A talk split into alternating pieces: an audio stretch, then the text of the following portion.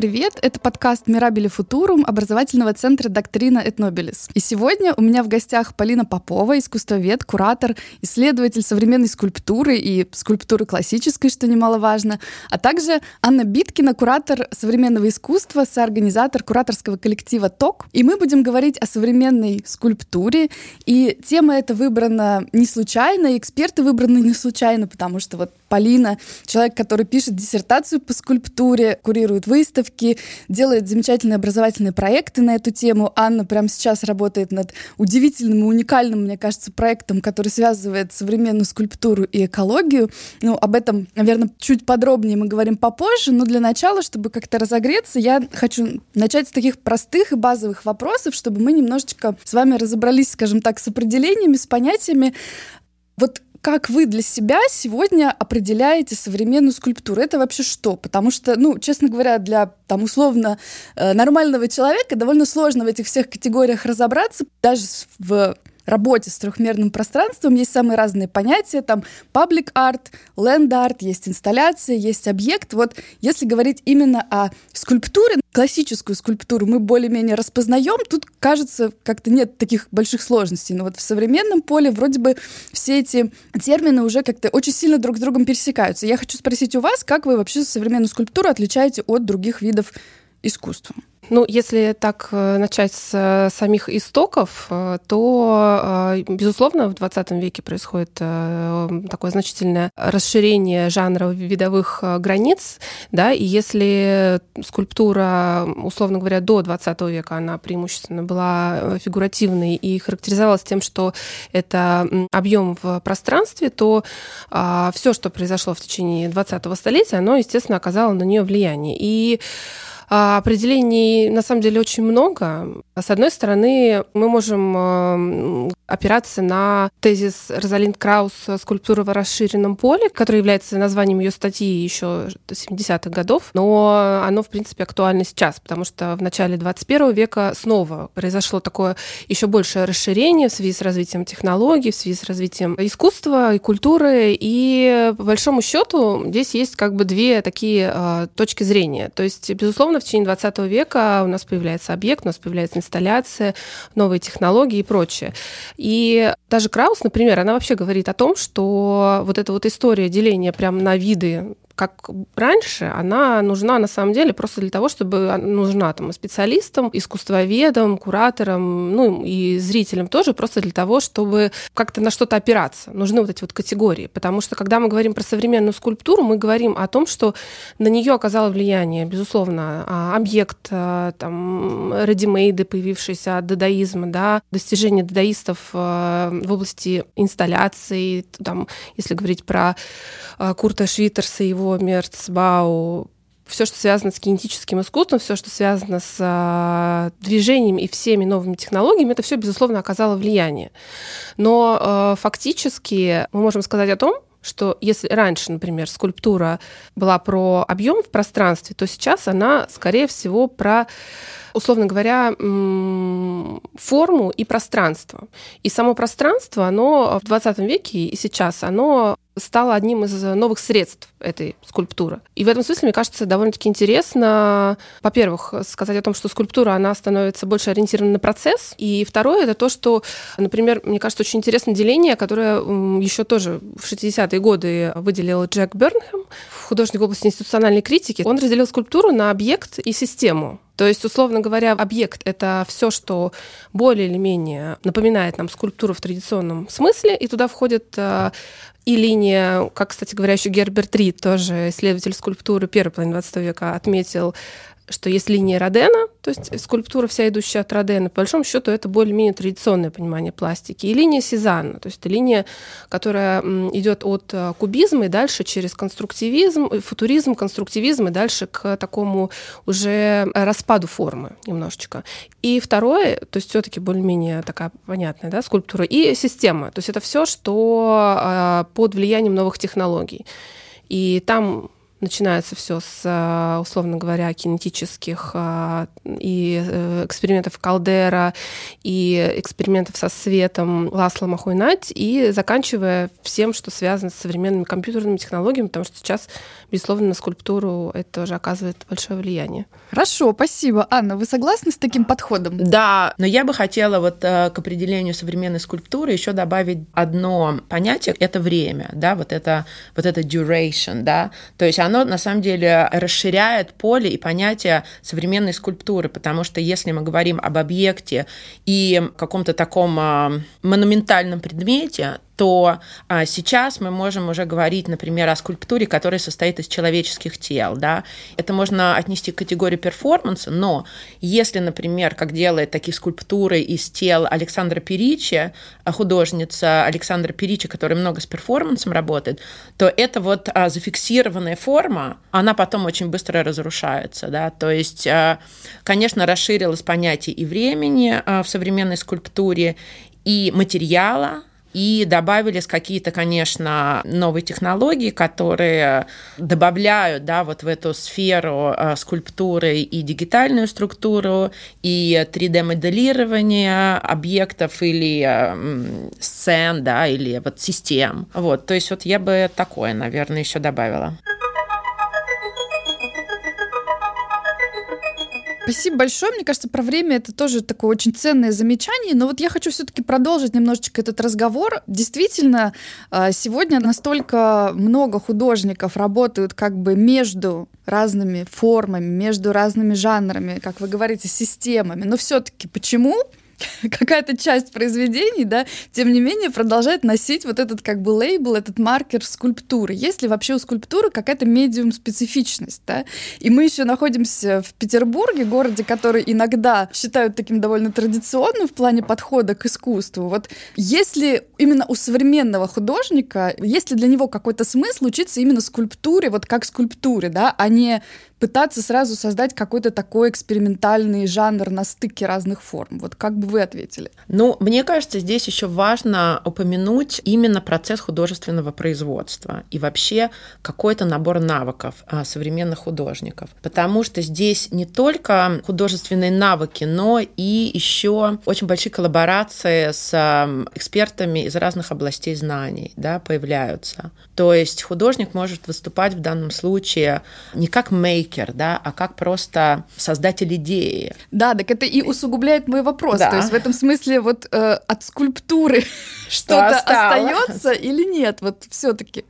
Важно это или, или, или если продолжать вот эту линию, которую в самом начале Полина упомянула, которую сформулировала Краус, что в принципе для современного искусства это может быть не такой принципиальный вопрос, как это называется. Или нет? Ну да, но тем не менее мы оперируем этим понятием, да? да. И вот как бы для какой-то навигации внутри понятий скульптуры нам, наверное, оно все-таки нужно. Но, возможно, нам нужно, а, учитывая вот это изменение художественного процесса, комплексность, расширение вообще в принципе каких-то тем, да, с которыми работают художники, которые нам диктует а, повседневность, и вот какая-то политическая, социальная, экологическая реальность, то здесь на самом деле, возможно, возможно, нам нужно подумать о расширении вокабуляра, то есть введении новых каких-то терминов, да, которые, в принципе, через язык нам будут объяснять значение и форму новой скульптуры. Полина, а как бы вы ответили на вопрос? Вот все-таки, скажем так, важно ли сегодня какую-то сохранять преемственность с более традиционными представлениями о скульптуре, с классической традицией, или невозможно какое-то наследование? Понимаете, в чем дело? Мы, с одной стороны, если смотреть глобально на процесс развития современного искусства, то, конечно, я согласна, что нужны какие-то новые определения, но, с другой стороны, именно в нашем контексте э, у нас чуть ли не единственной, наверное, в мире действительно осталась школа традиционная, которая действительно выпускает скульпторов, у которых в дипломе написано, что они скульпторы. И э, если до какого-то такого достаточно недавнего времени, мне кажется, там лет э, даже 10 назад еще практически никто из них не пытался даже э, как-то двигаться в русло актуального искусства, то сейчас, в общем-то, появляется достаточно много интересных э, художников, которые как раз-таки идут от э, своего такого классического образования в сторону современной скульптуры, проходя как раз-таки примерно вот весь этот путь, который прошел, там, условно говоря, 20 век. Работая с классической формой, пытаясь ее как-то а, проанализировать, да, как-то дефрагментировать и прочее, применяя новые материалы. Ну, вот это очень интересно. Может быть, вы какие-то имена могли бы э, назвать из тех людей, за кем вы, например, следите, или, может быть, работали как куратор, вот из тех, кто пытается действительно пройти некий путь, да, вот такого более классического академического образования к современному? Ну, если говорить про э, российских художников э, современных, современных скульпторов, то мне кажется, ну, интересно наблюдать за Лизой Бабковой, за Никитой Селезневым, Екатериной Скаловской, Антонина Фатхулина практически единственный, наверное, у нас э, один из немногих современных художников, да, который представляет какое-то разнообразие городской пластики. Ну, а мне на самом деле вообще симпатична вот эта вот идея классического образования скульпторов, да, возможно, она должна быть расширена именно какими-то теоретическими подходами, встраивание какой-то встраивание скульптуры в более широкую картину мира, да. Мне кажется, вот образование классическое, так называемое, оно, конечно, не содержит вот такого компонента.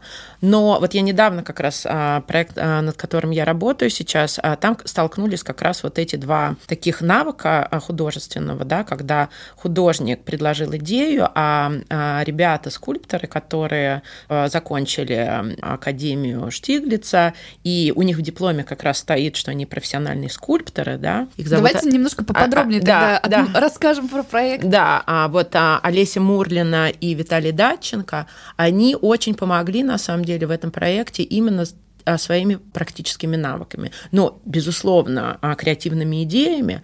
Но а, вот здесь как бы нам нужно было очень вот это профессиональное образование классического скульптора. И мне кажется, что когда художник не аутсорсит да, знания, вот, э, там, не знаю, инженеров, э, каких-то э, техников, специалистов из других областей знания, то вот это взаимодействие с материалом, да, через себя пропуская, делая это своими руками, когда твое тело да, взаимодействует непосредственно с материалом, это, конечно, всегда очень чувствуется в финальном результате а, проекта. Ну, расскажи тогда, пожалуйста, чуть-чуть поподробнее сначала, потому что э, ты находишься внутри, в контексте. Да. Мне кажется, извне сложно понять, и особенно тогда вот в чем эта ценность э, скульптора. Я сейчас работаю над проектом, который называется «Эхо моря», и такое подназвание а, «Исследование природных и культурных а, изменений».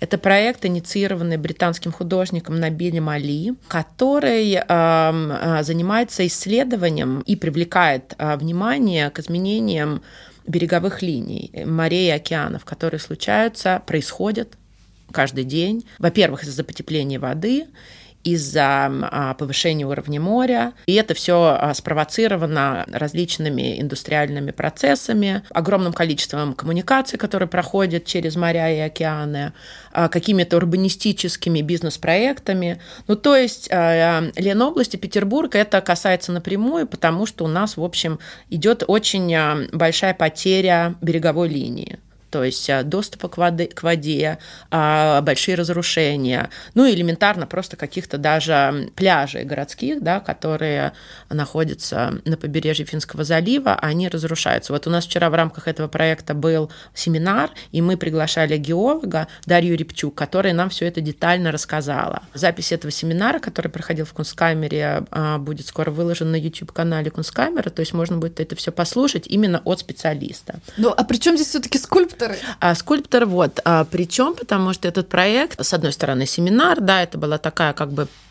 предвосхищение, да, вот этого нашего проекта, потому что проект состоит из 15 скульптур, из 15 скульптур, которые вот Набил Али как раз делает а, совместно с ребятами, с Олесей Мурлиной и Виталием Датченко, и вот а, эти скульптуры как раз связаны с экологическим распадом и изменением климата и э, он использует там э, много очень э, естественных материалов. Набил вообще такой специалист в естественных науках, очень хорошо знает те теорию цвета, историю раннего искусства, а, историю пигментов, работает очень много с историей материала, с текстурой, а, архитектурой материала, свойствами его. Вот, это очень важно.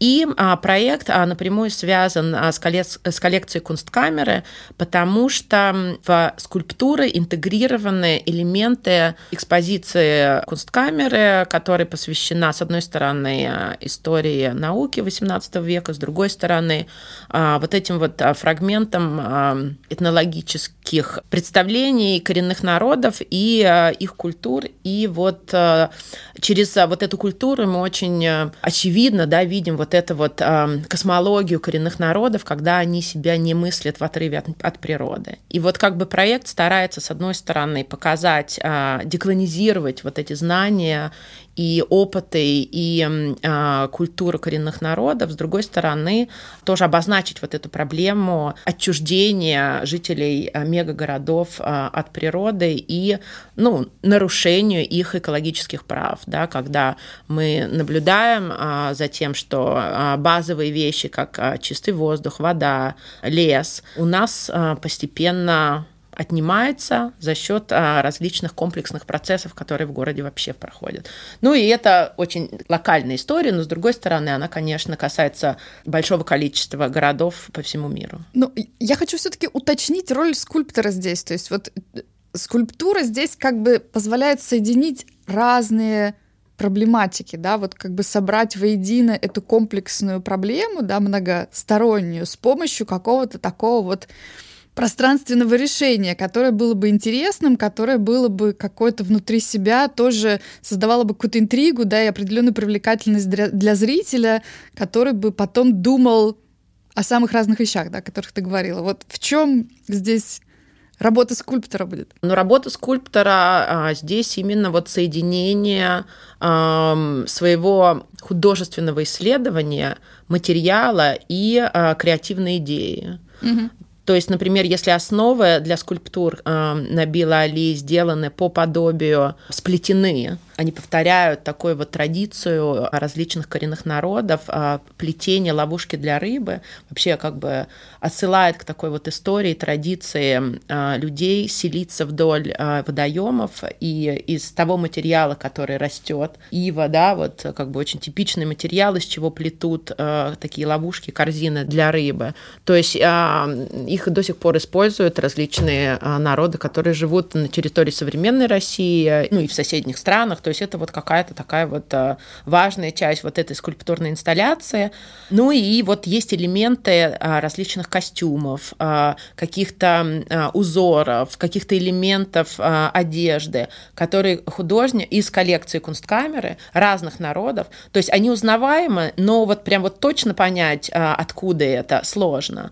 То есть получается, что скульптурная инсталляция у нас а, будет состоять из таких образов скульптурных, которые представляют такое сообщество, да, которые они выглядят как а, выжившие после какой-то технологической или экологической глобальной катастрофы. Но мы не понимаем, какой они национальности, этничности. То есть они находятся над таком национальном контексте и вот своей вот такой вот дистопичной образностью, да, они представляют вот такую вот ситуацию разрушения климата, разрушения экологии, изменений окружающей среды.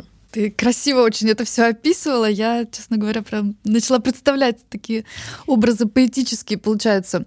Я... Ну и я просто хочу да. Э, сказать, что 18 февраля открывается эта инсталляция. Она будет размещена на побережье моря а, на территории Севкабеля. Вот, можно будет э, посмотреть эту выставку.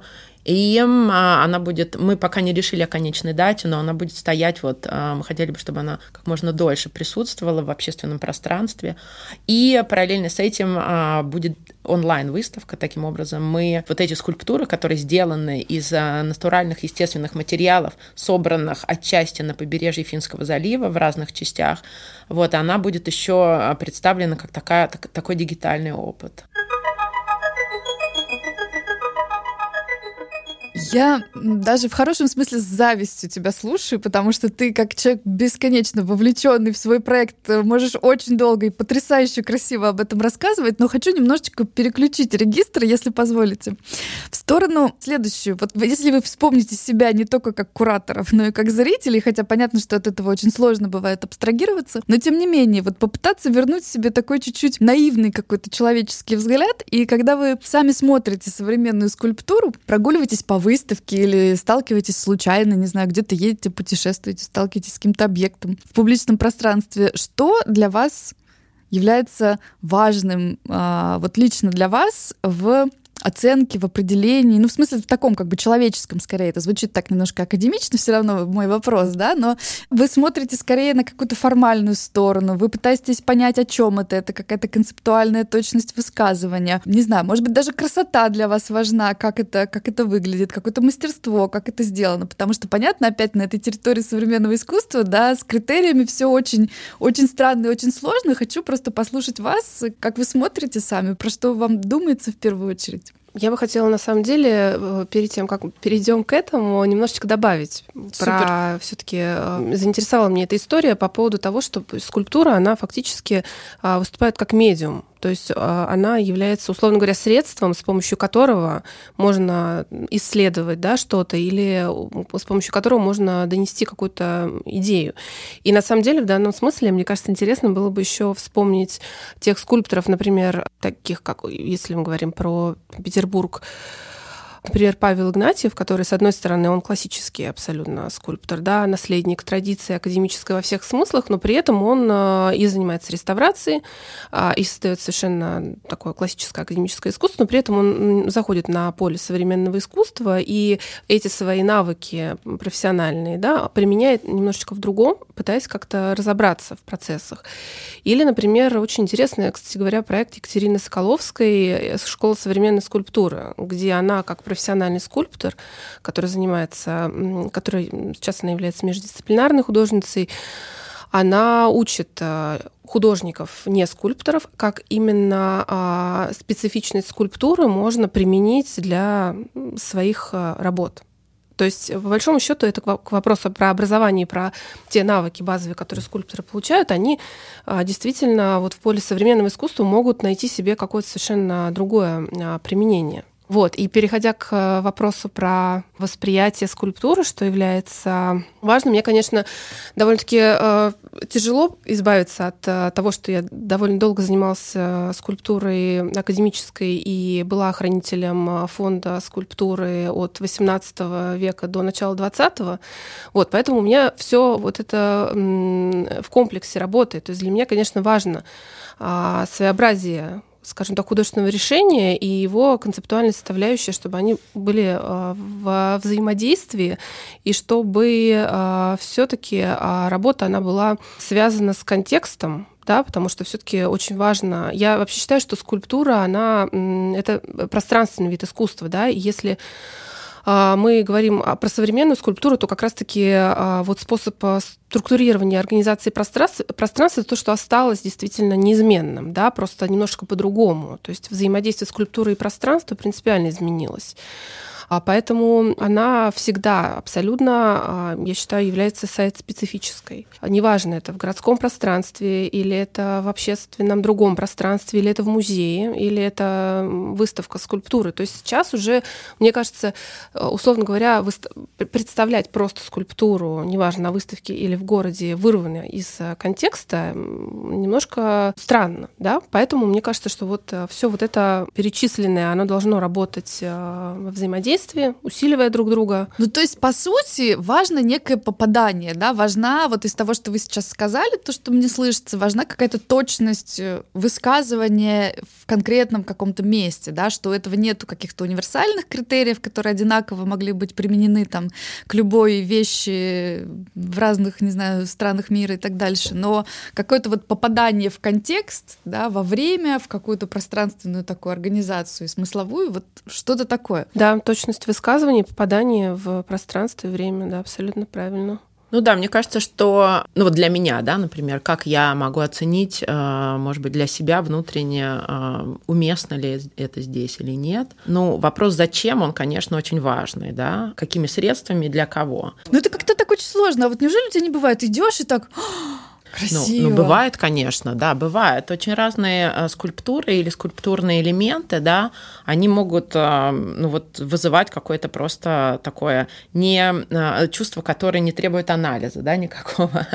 конечно, такое есть, и очень Например, я вот очень большой фанат Энтони Гормли, который размещает свои скульптуры в очень разных необычных местах, которые действительно могут просто, ну вот вызывать это такое вот чистое эмоциональную, чистую эмоциональную реакцию. И... Эм, Но при этом он же дико социальный тоже. Да, он очень социальный, безусловно. И э, мне очень нравится э, в скульптурах, конечно, вот это вот бесконечное мастерство, когда материал приобретает вот эту вот эм, живучесть, что ли, да, то есть, э, то есть вот эта вот монументальность, она становится какой-то такой вот флюидной, да, когда в, там, не знаю, из чего э, сделано, если это из какого-то твердого материала, да, например, там бронза, дерево, мрамор, то есть вот когда э, скульптор ухватывает вот это вот движение, эмоцию, когда он эм, способен да, передавать вот эту эстетику именно вот в твердых материалах. Меня всегда это поражало. И вот а, в прошлом году была выставка в Манеже, посвященная истории скульптуры. Вот я как-то тоже получила большое удовольствие, как, хотя я не могу сказать, что я специалист в классической скульптуре, но мастерство скульпторов меня просто поразило, оно какое-то безграничное. Хочу э, задать вопрос э, по поводу вот такой вещи, как, например, социальная скульптура. Да? Не секрет, что современное искусство очень много сегодня работает с социальными э, контекстами не только в смысле каких-то метафор, да, не только попытки что-то изобразить или указать на какую-то проблему или куда-то как бы отослать, да, в смысловом плане, да, но оно довольно часто напрямую как бы интегрируется там в жизнь сообществ, например, вовлекает людей, э, собственно, собственно говоря, в создание произведений, когда уже вообще непонятна грань между материальным и нематериальным миром, да, вот где как бы начало и конец этой скульптуры, да, это уже становится таким пространственным отношением между людей, по сути дела. Вот как вы вообще сами к этому относитесь? Насколько вам это близко? И опять же, почему скульптура? Что скульптура в этом смысле дает такого? Почему нельзя оставить просто социальную работу? Как, знаете, иногда э, социально вовлеченное искусство критикуют, что ну вот просто раздайте людям пирожки, там, не знаю, купить э, горшки в детский сад и так дальше. Почему э, вот этот момент художественного, он остается важен? И важен ли он? Ну, мне кажется, что все-таки скульптура, она дает э, новый опыт, что очень важно. И тут, мне кажется, важно обратиться к такому моменту, что скульптура все-таки это, если мы так э, вернемся опять к истокам, это первый вид искусства, который появился, и в принципе человек он э, понятен. Вообще объем такой же, как мы с вами, он довольно-таки ясный.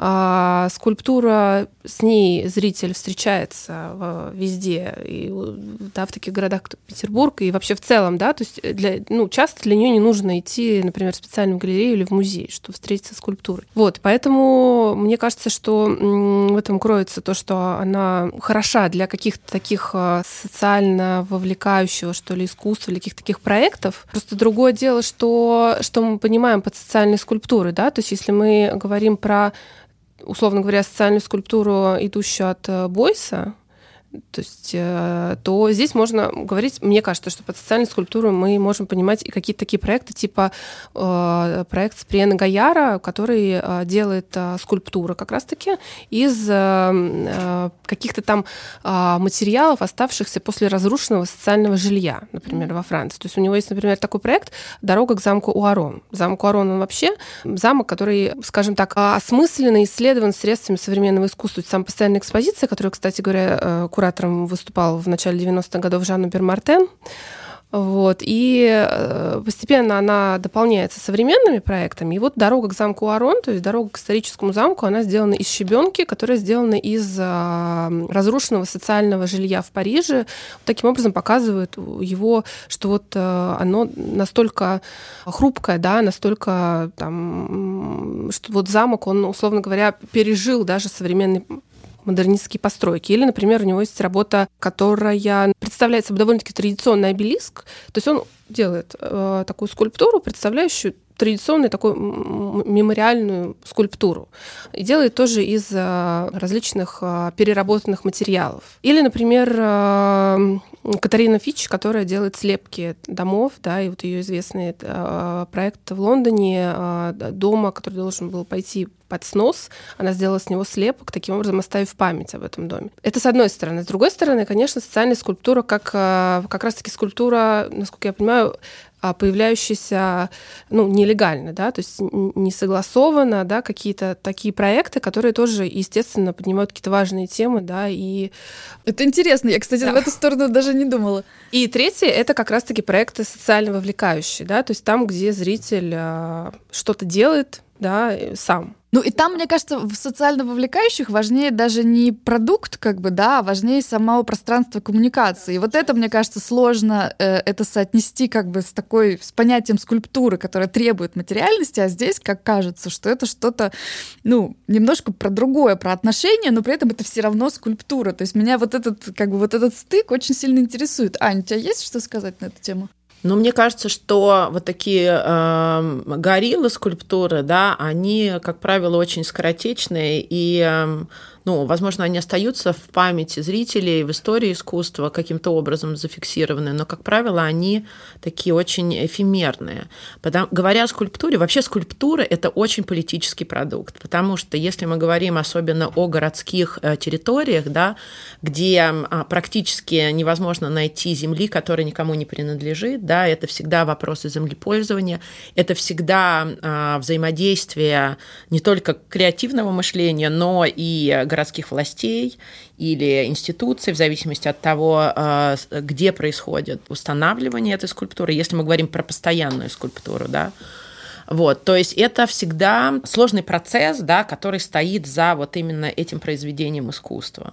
То есть это тоже важно понимать. Скульптура может как э, приносить такое эстетическое удовольствие, так и, возможно, негативно влиять на а, контекст городской, да, то есть если мы говорим о скульптуре как о таком инструменте для джентрификации, который влияет на, там, не знаю, на повышение цен на жилье или на делает а, один район а, доступным только для а, более привилегированных групп, да, чем для других. То есть таким образом скульптура, хочет того художник или не хочет, она может выдавливать определенные а, социальные группы из а, городской территории. То есть исключать скульптурные группы, они могут тоже иметь вот такую вот негативную сторону. А с другой стороны, мне кажется, что довольно часто вот эти монументальные скульптуры, они же вообще очень часто невидимыми остаются. То есть мне кажется, что несмотря на весь их размах и какое-то такое большое значение, мне кажется, люди, горожане начинают их воспринимать, ну просто как, не знаю, обои. То есть вот ты их когда поклеил, ты ими как бы наслаждаешься и радуешься, еще помнишь, как ты их выбирал. А там проходит э, какое-то время, и это уже какой-то такой, э, какой-то визуальный шум. Вообще нужно ли что-то делать, чтобы оживить какие-то такие, ну, городское пространство, пространство, да, чтобы человек в большей степени а, вообще обращал внимание на эти скульптурные группы, значит они что-то, не значит, э, исключают они кого-то или наоборот включают. Вообще вот нужна здесь какая-то такая скульптурная арт-медиация? Но мне кажется, что вот тут как раз возникает вопрос, да, для кого, какими средствами и зачем.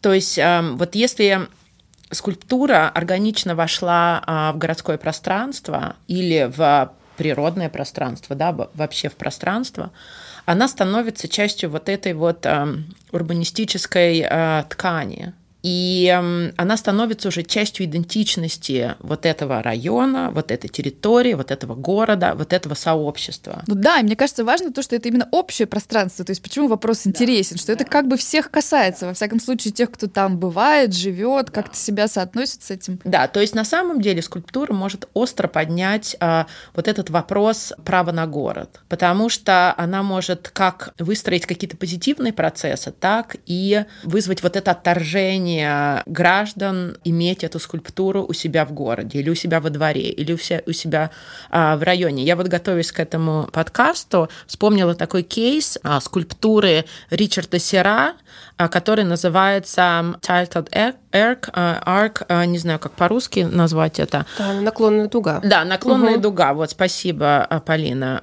который был установлен в 1981 году на э, федеральной площади в Нью-Йорке.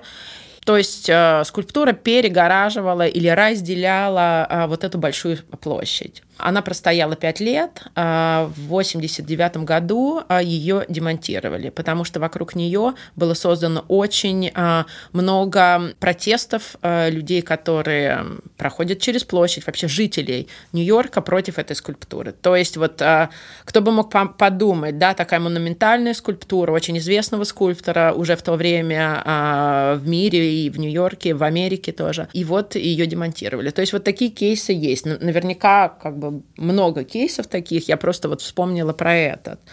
А, но мне просто интересно тоже вот из своего опыта, да, а, достаточно долголетнего, именно курируя проекты в публичном в пространстве в городе, а, наблюдать, как временная скульптура становится или частью идентичности вот, сообщества, или они э, отторгаются. То есть э, в рамках проекта э, «Критическая масса», который э, в городе проходит с 2010 года. То есть мы создали и спродюсировали больше 50 объектов в публичном пространстве. И вот одно запомнилось мне финского художника Кали Пурханина, который сделал яйцо динозавра в 2011 году напротив ДК Троицкий. Это на станции станции метро Пролетарская, в сквере а, на, у а, ДК а, остался постамент, на котором был памятник Ленину.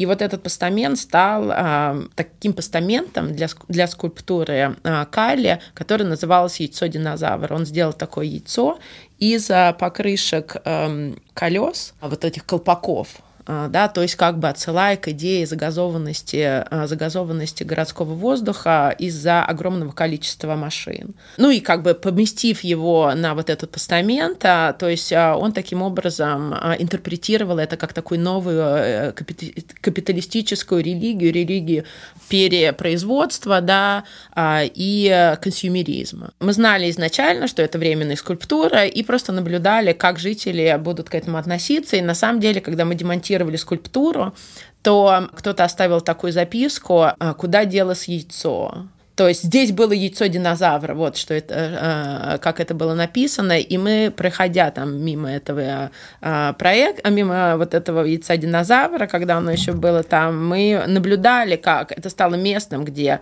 а, подростки стали тусоваться, люди как-то собираться, это стало местом вот э, там встреч и, ну то есть это стало местом от яйца динозавров я хочу сделать шаг, шажочек маленький назад и вернуться к Ленину. Ну вот смотрите, вот продолжая свой вопрос, в городе огромное количество самой разной скульптуры городской. И мне интересно ваше отношение к моменту ее невидимости некоторой, потому что даже если эта скульптура может нам быть, не знаю, не близка стилистически, может быть, в ней есть какой-то вот этот момент э, исключения чего-то и так дальше, но мне кажется, что часто мы ее вообще не видим.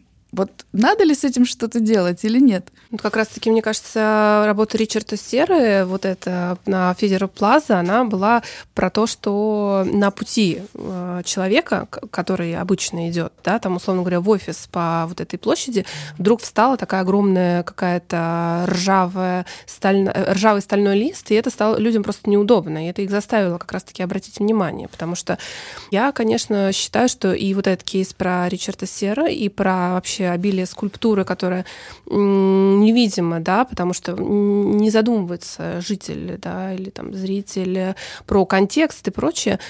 Я считаю, что, конечно, важна арт-медиация, образование и прочее. Потому что если э, говорить про м, публику, то, конечно, видимым становится то, что скорее непривычно, чем какой-то усредненный вариант. А когда устанавливается какая-то скульптура с соблюдением всех э, правил, то чаще всего варианты такие более-менее, ну, достаточно усредненные.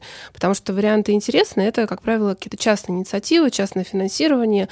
А, конечно, все равно нужно проходить огромное количество согласований даже при любом частном проекте, но все равно э, как бы решение более интересное и больше художественного разнообразия всегда. Я считаю, что нужно делать проекты именно, которые бы объединяли какие-то музейные скульптурные маршруты, а, да, и рассказывали про скульптуру, да. Именно таким образом мы можем в результате а, этот процесс а, улучшить и получить больше каких-то новых решений. То есть, по сути, современное искусство, оно может помочь как бы активировать вот это городское пространство, да, и позволить людям просто, может быть, даже начать задавать какие-то вопросы по поводу того, что они видят и мимо чего проходят каждый день, и вообще связано это с их идентичностью или не связано, хотят они, чтобы так было, или чего-то другого хотят. С одной стороны, да, о том, что уже существует, задавать вопросы, да, и таким образом подсвечивать.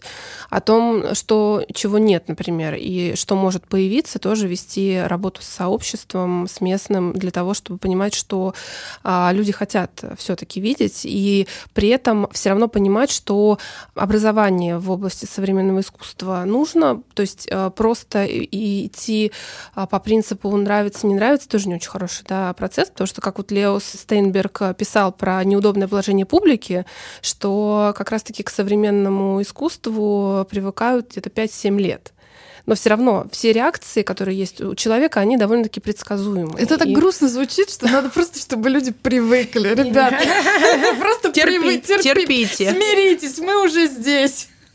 Нет, я имела в виду, что нужно просто образование, да, то есть арт-медиации, различные программы, это все, я считаю, очень важно. То есть своя аудитория у искусства, мне кажется, это, ну, тоже имеет место быть, но все-таки нужно да, уделять внимание программам публичным. Ну да, я бы на самом деле назвала вот эти скульптуры такими индикаторами истории, да, которые именно а, различные пласты истории неудобные в том числе, да, а, нам представляют, э, напоминают об этом. И, конечно, мне кажется, вот какие-то общественные дискурсы вокруг них, они э, важны, нужны. И они ведутся, может быть, не, как бы не на очень широких платформах, но вот э, коллеги, вот эм, коллега-куратор из Украины Екатерина Филюк, она работала или до сих пор работает а, в а, организации «Изоляция», которые вот как раз использовали постамент, на котором был памятник Ленину, как такую площадку для то есть они приглашали художников а, представить какую-то идею, делали open call, выбирали идеи, и несколько лет подряд а, вот использовали постамент, который нам напоминает о советской истории, который требует комплексного, серьезного анализа до сих пор, да, особенно вот сейчас очень много различных а, историков и социологов работает с этим. И вот такой момент, такой вот вход да, вот, в этот анализ советских скульптур, он, конечно, важен. Ну и в Европе, естественно, тоже ведутся разговоры про вот колониальное прошлое, скульптуры тем лидерам, императорам, которые были вовлечены в различные процессы колониальные в, Европе тоже становятся отправной точкой для таких размышлений и анализа истории, да. Ну что, спасибо большое. Мне кажется, получился замечательный разговор, который нам позволил, мне кажется, довольно рельефно увидеть вот эту роль э, скульптуры и скульптора как э, кого-то, кто создает, с одной стороны, такой уникальный, творческий, художественный какой-то продукт, э, некий такой медиум, который находится на пересечении самых разных дисциплин, идей, вопросов, пространств, времен. Так что спасибо и до новых встреч.